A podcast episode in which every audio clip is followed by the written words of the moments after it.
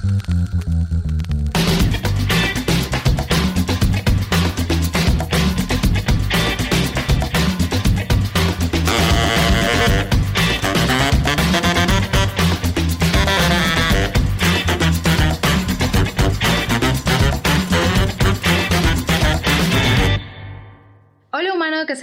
Al otro lado. Estás escuchando Maléficas, un podcast donde destruiremos los cuentos de hadas con los que te criaste, dándole una mirada fresca, actual, lógica y, por qué no, feminista.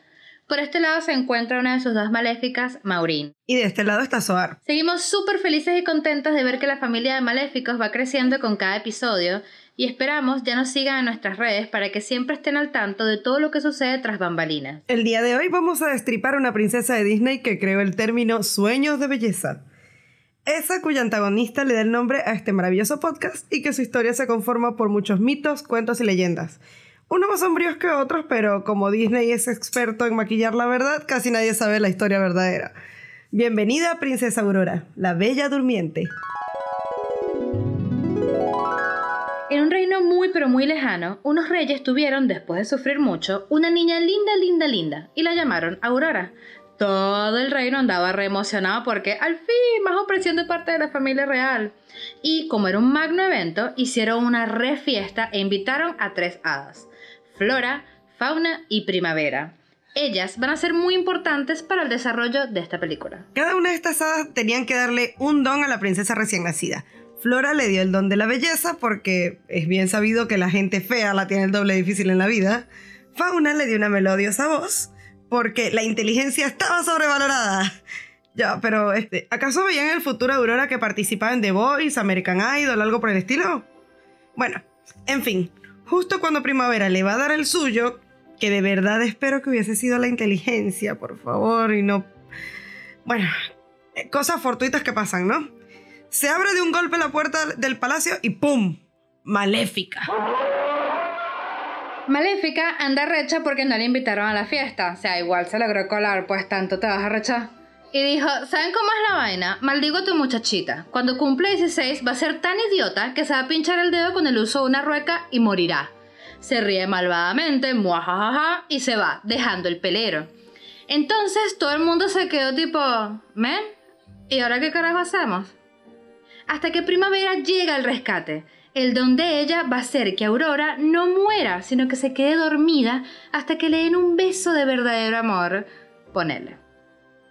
Los papás andan cristianos y dicen, no vengas tú, no vengas tú con tu cuerpo yuca.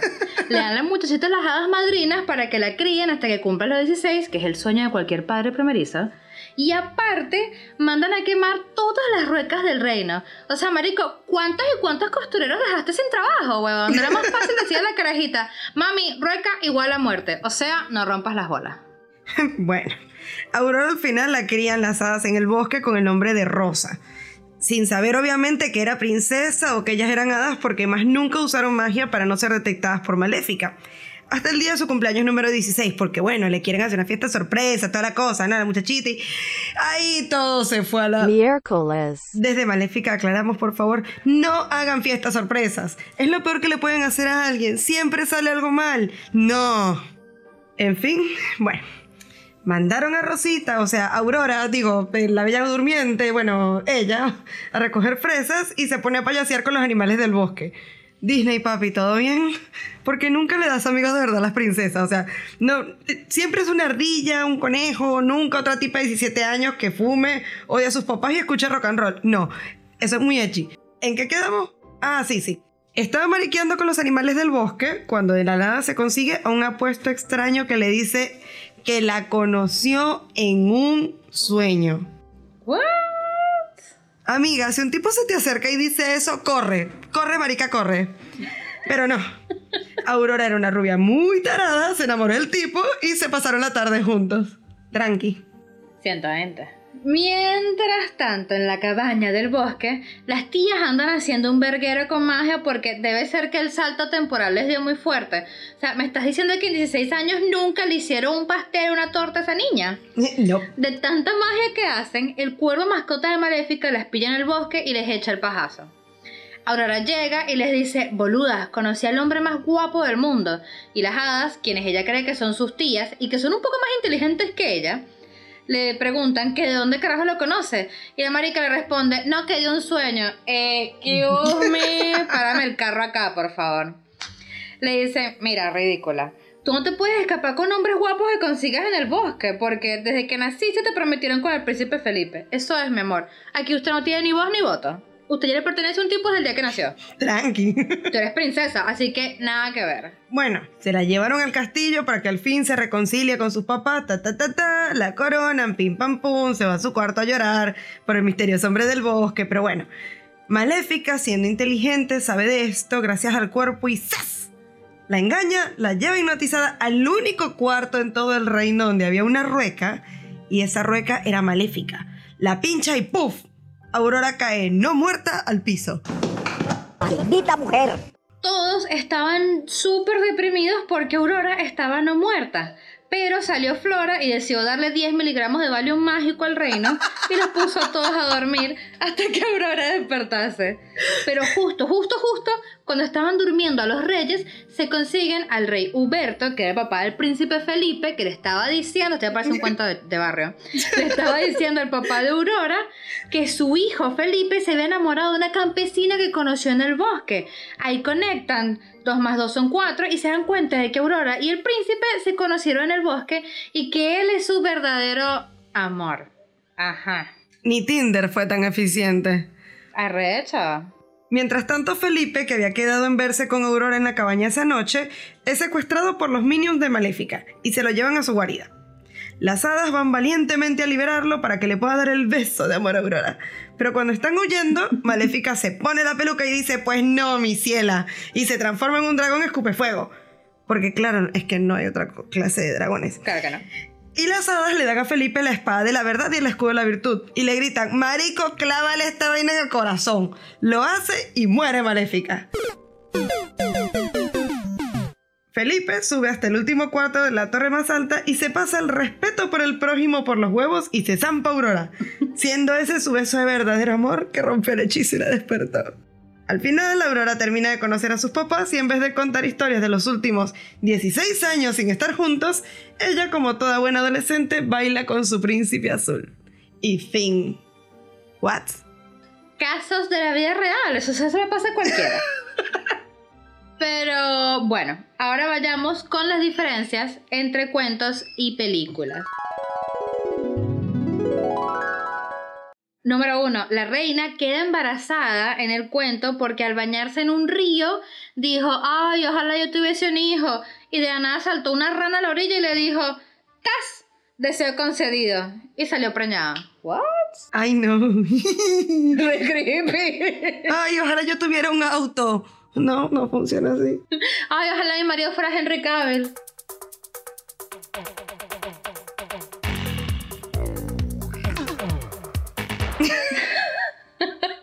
no, ¿dónde está la rana?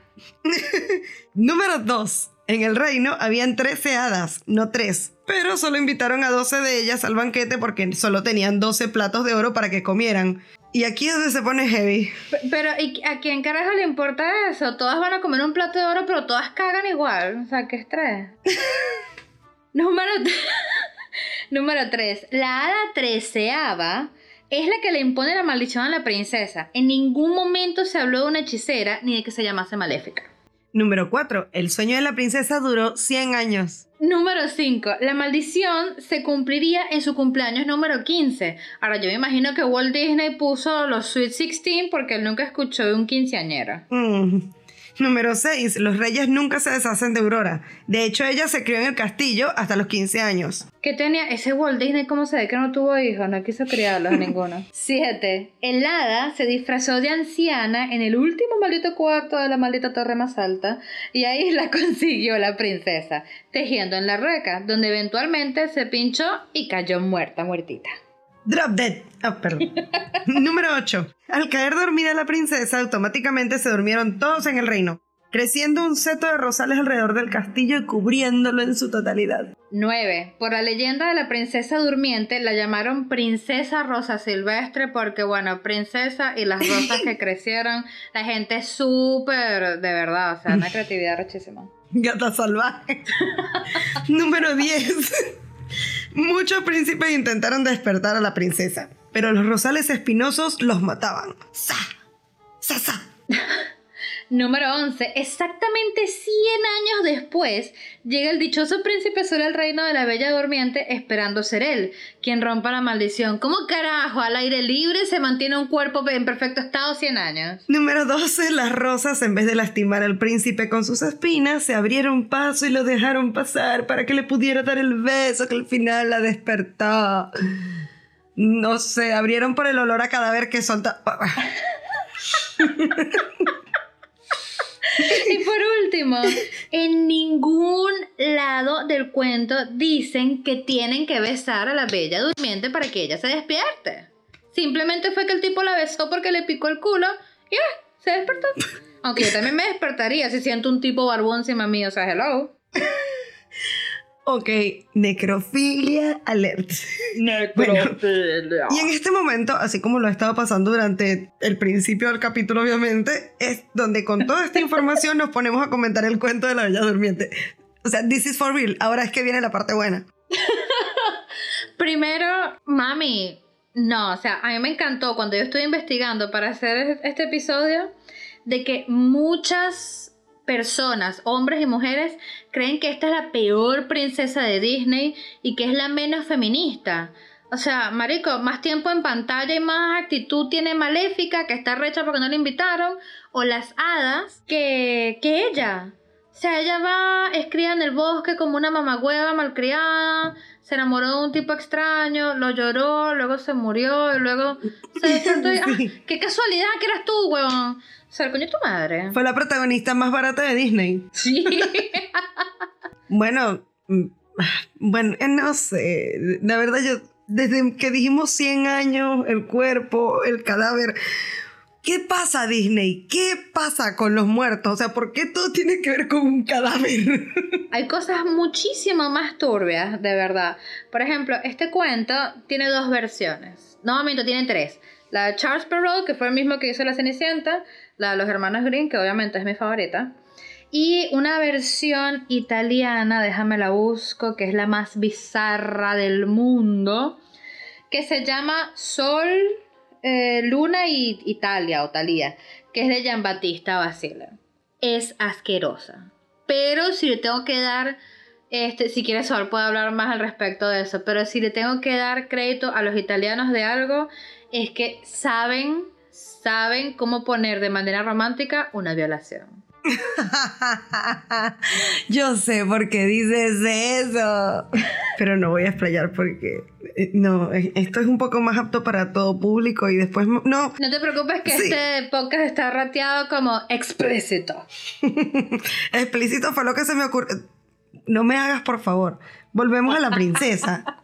Por favor.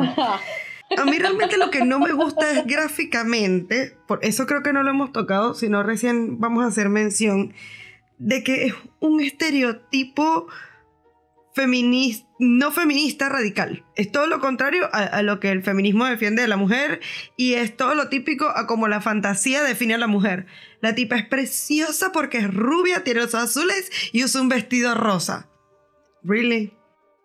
O azul. O azul, o era azul. No, hay una rosa. Eran los dos. Ah, eran, los, dos. porque se pelearon. Y era rosa y era azul. Ay, por Dios. Bueno, igual yo recuerdo cuando vi la primera vez la primera película, que no fue de hecho la de Disney, sino la que era live action de los 80. Sí. Cuando la tipa está sentada en la rueca, porque creo que la versión que yo vi, la llevan hasta allá y le dicen tipo, te vas a sentar aquí hasta que no termines de, de procesar todo este montón de pasto y estaba el sitio lleno, ¿viste? No, no, ese es otro, ese es otro cuento. No, no, en serio, esa fue la versión que yo vi, la primera que vi, pequeña. Y ella cuando va y toca así, hace ¡oh! y pum, cae. ¿De verdad? O sea, ni siquiera... Verga, me vas a disculpar, pero en mi vasto conocimiento de, de cuentos de hadas, ahí mezclaron eh, mi cuento de hadas favorita, gente, que es Rumpelstiltskin. Sí. Con la, la. ¿Cómo se llama? Con la Bella Durmiente. Pero es un idiota. Perdón, tengo sentimientos, no tengo sentimientos encontrados, me cae mal. Vas a llegar y vas a poner el dedo. ¡Ay, me puye! ¡Ay! Pero el Igual me da risa por cómo empieza el, el cuento este del, del italiano, el Gian Battista, porque en ningún momento hablan de la reina. Dice, había hace una vez un gran señor que fue bendecido con el nacimiento de una hija, Ok. a la que llamó Talia. Entonces dice, aquí mezclan la Biblia, ¿verdad? Dice, llamó a mandar a tres hombres sabios astrólogos a su tierra para que le predijeran el futuro. Y le dijeron que iba a incurrir en un gran peligro por la astilla de una rueca. Ajá. O sea, por un pedacito de madera de la rueca. Peor todavía. Exacto, Mont. Ra fuerte. Pero eh, es eso, igual yo creo que, sabes que no tanto, porque Cenicienta por lo menos ella le echó bolas, ¿sabes? Cenicienta era... ¿Cómo se llama? O sea, ella era una todoterreno, Claro. si vamos al caso. Sí, sí. Pero Aurora no. Marico, Aurora es estúpida, huevón. Pero es que... Me da rabia. Mira, los niveles de, de descarte que podemos presentar de cómo era Aurora, que en Shrek, cuando van a la boda de, de Shrek y Fiona, llega la carroza y ¿quién viene ahí? Abre la puerta de la carroza, ¡tac! cae dormida. Y La bella durmiente. Esta es toda la aparición de la bella durmiente en Shrek. No, no, pero y, y me da risa que, o sea, ella por ser princesa en los cuentos originales, ¿verdad? Que tienen las 13 hadas. Marico, o sea, al parecer era algo que nada más se podía costear. La realeza. Porque a nadie vio una madrina, o sea, ninguna madrina vino a bendecir a mi hijo y decirle, tu hijo va a ser hermoso. Él ya venía hermoso de fábrica, gracias. O tu hijo va a ser inteligente, o va a tener una melodiosa voz. No. O sea, ella fue como que invitaron a las hadas madrinas y ella, tú vas a ser bonita, tú vas a ser, eh, bueno, en ningún lado dijeron y que, o sea, yo leí el libro, vas a ser bonita, vas a tener eh, una melodiosa voz, vas a tener no sé qué vaina. En ningún lado dicen vas a ser inteligente. Bueno, pero mira, la próxima vez te organizas un sex reveal en la India y contratas a tres estúpidas que se disfracen de hadas y una va a decir, tú vas a ser millonario, spoiler alert.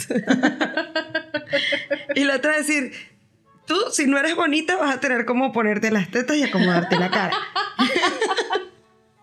Esas son las versiones modernas, supongo. Coño, pero Pobre, el hada madrina que me iba a bendecir con una voz hermosa se le accidentó el auto en el camino y bueno, aquí estamos. Ay, pero, pero llegó el hada putoca que te dio esa voz, mami. bueno, pero para poner en contexto por qué decimos que es violación lo que le pasa a Aurora. En el cuento más bizarro que hay, como ya dije, es el de Sol, Luna y Talía. En esta, como ya empezamos a hablar, ajá, el gran señor tuvo una hija, bla, bla, bla, qué sé yo, llegó a la torre más alta, este, la, la habitac- la última habitación de la torre más alta, la pinchan, se muere. ¿Qué pasa? El papá dice, que a mí me da más risa. El papá dice, mira, ¿sabes cómo es la vaina? Me arreché, nadie entra en esta mierda hasta que venga alguien que le quite la maldición a, a mi muchacho, que le quite la espinilla, qué sé yo. Eso lo recuerdo, sí. Y la encierra. Y el tipo se va. Marico, deja a la carajita sola ahí. Pasan años, ¿verdad? O sea, pasan años, digo yo, ¿no?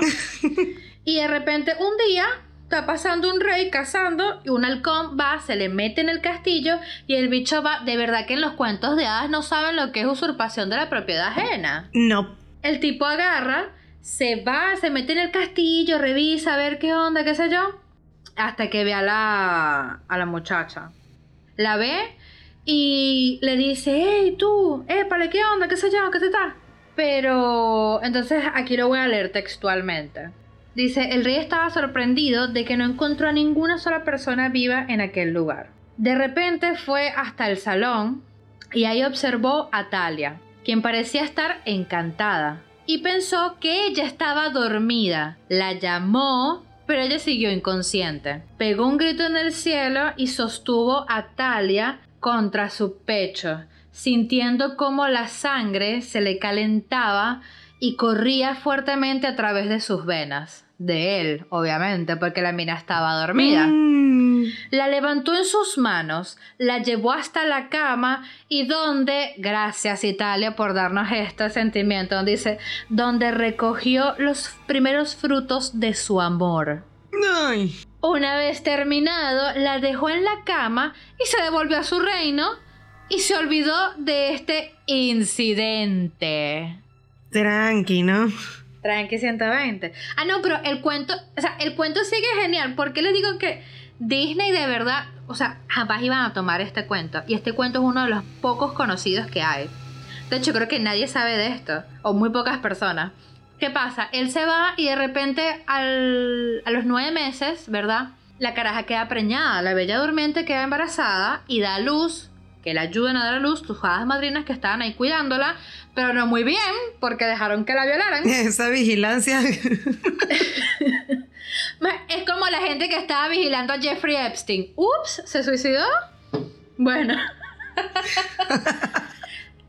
La ayudan a que dé a luz mientras está dormida y los bebés, y son gemelos, Sol y Luna. Y uno de los bebés se confundió, en vez de tomar el pecho, tomó, chupó el dedo que tenía la espina de madera y ahí fue que ella se despertó, como que "Ay, a nadie se le ocurrió hacer eso en 80 mil años. Y ella se levanta y dice, ¿qué es esto? Surprise, eres mamá, fuiste violada mientras dormías, ahora tienes dos chamos, ten aquí para que cobres tu pensión, mamá luchona. Sí, seguramente tenía un remanente de nueve meses de asignación universal por hijo. No, pero escucha esto. Pendiente de cobro. Bueno, pero bien, porque eran dos.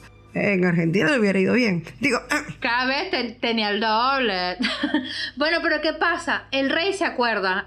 Ay, sí, es verdad que yo violé a una muchacha hace rato en un reino muy, muy lejano. Y le cuenta a la mujer, mira, violé una caraja. Es muy probable que esté embarazada de mí. Voy a pedir que traigan a mis muchachos. Los llevan al, al castillo y la reina andaba recha. O sea, yo también, si vas y me o sea, me dices, era nada, violé a alguien y la dejé preñada. Disculpa. y de 16 años. Ah, no, perdón, en esa época no importaba. Tenía 15. Marico, violó a una menor. Ay, no. Dios mío, pero ¿por qué? O sea, estamos entendiendo la dimensión del problema. Entonces, va, Mm. llevan a los niños al palacio, la reina se arrecha y dice, estos bichos los voy a matar, los voy a cocinar y voy a hacer que se los sirvan a él y cuando se los esté comiendo le voy a decir, buya, te comiste a tus hijos. Pero el cocinero real dijo, no vengas tú, yo no voy a matar gente. Y le puso dos corderos y la reina engañadísima. Y después el marico dijo, bueno, voy a tirar a mi, a mi amante violada a los castillos. Y la reina dijo, no, qué mariquera es. La quiso matar. Y el rey dijo, no, anda, mamate un huevo. Incendió a la mujer y después le dijo a Aurora, mira, tú sabes que hace un año, ¿verdad? Yo fui, te encontré y te violé. Te violé, la pasé bastante bien y bueno, esos son mis dos hijos. Y de repente Aurora dijo, ¿verdad? Lo que le pasa a cualquier mujer violada. Ay, en serio, bien ahí, estoy enamorada de vos. Dijo nadie nunca. ¿Y el anillo para cuándo? Y entonces, marico, o sea, e- ese cuento ahí choca mucho con... Marico, tienes 15, tienes 16 años, fuiste violada, tuviste dos hijos de esa violación y luego viene el tipo y te dice, ay, pero tranqui, tú y yo nos amamos. Y tú le vas a decir que sí, que está todo ok. Tranquila que tú y yo nos mamamos Anda a mamarte una caravana de vergas. Porque lo soñé. No, sí. Ay, no, no, ves, te- tengo conflictos con esta princesa, de verdad me da mucha rabia. Lo siento mucho. Siguiente princesa, por favor, pase. Esta no es bonita, no firma aquí. Bueno, sí es bonita, pero no me caes bien. No. Ay. Ah, bueno, y también este cuento pudo haber sido derivado de la leyenda de la Valquiria Brunilda. Ya que estamos viendo a vikingos porque nos encanta ver series que ya terminaron. Mm, Nunca por la trama masculina, jamás. Oh, sí. Este. Estábamos investigando y Brunilda, la leyenda de Brunilda, era una valquiria. Odín le había dicho, Bruni, tú tienes que ele- elegir entre estos dos reyes que se van a pelear. Y tienes que elegir a este. Brunilda se arrechó y dijo, ¿por qué? Yo quiero que gane el otro. Y, y Zeus. Y Odín le dijo, ¿sabes cómo es la verga? Estás castigada. La pone a dormir en un castillo. A mimir. Sí, la pone a dormir en un castillo y le dice, tú te vas a quedar ahí durmiendo hasta que venga alguien y te rescate. Es la única manera de que tú, sea, de que tú sigas con tu vida, pues. Entonces vino el caballero Sigfrido, mató al dragón que daba vueltas alrededor del castillo. Y ahí agarró, besó a Brunilda, Brunilda abrió los ojos, se enamoró de Sigfrido y ahí es otra historia. Chama, me, me, me da mucha rabia porque de verdad, pero igual yo creo que, como ya lo dijimos anteriormente, yo creo que es más una cuestión de que ella, o sea, por la época en la que fueron estrenadas, hacían los valores de la época. Las mujeres no querían nada. Las mujeres estaban instruidas para ser simplemente serviciales, instrumentos del hombre. No les habían dicho, hey, tú tienes derecho a decir que no, tienes derecho a trabajar, a hacer lo que a ti te dé la puñetera gana. No tienes por qué estar complaciendo a nadie, ni esperar que alguien te rescate. No, o sea, tú te puedes salir de ahí. Y bueno, después de destilar tanto odio infinito, tanta pasión por estas historias, ha sido todo por hoy. Les recordamos que un nuevo episodio sale cada viernes en Anchor, Spotify, Apple Podcast y demás plataformas de podcast favoritas. No se olviden de suscribirse en cualquiera de las plataformas y de seguirnos también en Instagram, arroba maléficaspodcast. Queremos agradecer a Seattle Café and Podcast Studio, 8K Studio y a nuestra productora Lucy Weddings. Nos vemos en el próximo episodio y recuerden que la felicidad está al alcance de una lágrima. Dulce princesita, mi don para ti será.